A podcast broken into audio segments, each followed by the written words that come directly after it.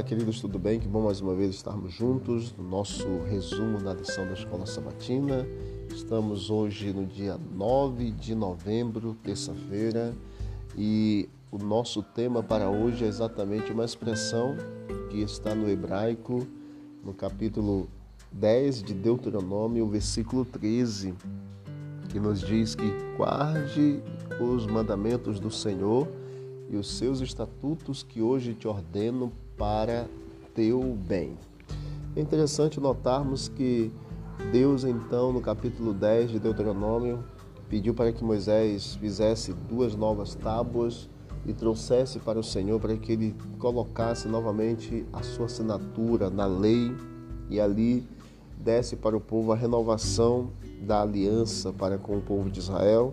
Apesar dos pecados do povo, o Senhor fez novas tábuas e fez também exatamente uma nova aliança, um novo concerto com o povo de Israel. Segundo algumas pessoas que não creem, os céticos que não creem na palavra, não creem no próprio Deus, eles procuram razões para rejeitar a Bíblia, apontando para algumas palavras fortes de Deus que aparecem no Antigo Testamento.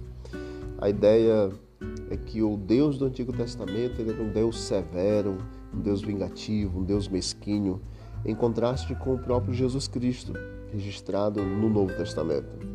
É lógico que esse não é um argumento novo, mas é tão falho agora como era quando foi promovido por muitos anos, séculos atrás. Vez após vez, o Antigo, Antigo Testamento apresenta o Senhor amando o seu povo e desejando somente o que era melhor para aquele para que o povo de Israel servisse e fizesse a vontade de Deus e Deus demonstrando o seu amor com intensidade, inclusive mesmo em Deuteronômio, como nós vemos aqui no capítulo 10. A graça e o amor de Deus por Israel emanam principalmente nesse contexto de Deuteronômio, nos versos 12 e 13, no qual eu li para você o versículo 13.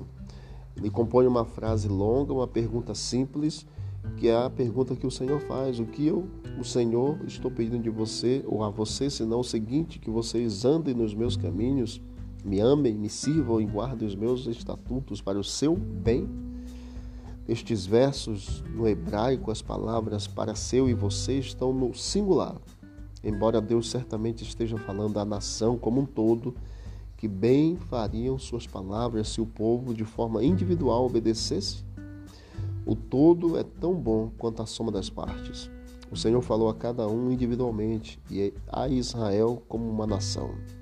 Observe que no versículo 13, no final do versículo 13, a expressão no hebraico letolak, ou seja, para o seu bem, em outras palavras, Deus está dizendo ao povo que obedecesse porque era do interesse do próprio povo fazê-lo. O Senhor o criou o sustentava e sabia o que era melhor para aquele para o povo de Israel. A obediência à lei, aos dez mandamentos, atuaria como um benefício, como uma proteção. É como muitos dizem, muitas vezes a lei ela é comparada a uma cerca viva, um muro de proteção, e ao permanecer em seu perímetro, os seus seguidores são protegidos de uma série de males que de outra forma os alcançaria e os destruiria. Em suma, por amor ao seu povo, Deus lhes deu a sua lei e a obediência a ela resultaria no bem do próprio povo. Então Deus colocou, queridos, a sua lei para cada um de nós como uma cerca viva, um muro de proteção. Quando nós obedecemos a sua santa lei, nós ficamos livres de muitas consequências terríveis causadas pelos nossos próprios erros.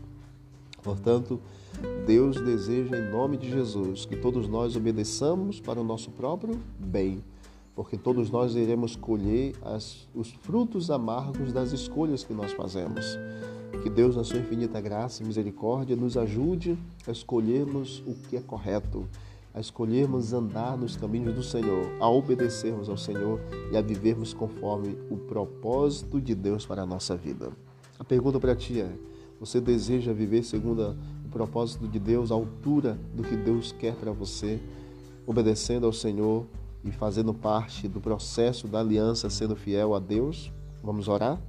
Querido Deus, obrigado, Pai, por esta lição de hoje. Nos ajude a obedecermos ao Senhor, porque é para o nosso bem. Em nome de Jesus. Amém. Que Deus abençoe. Vamos que vamos para o alto e avante.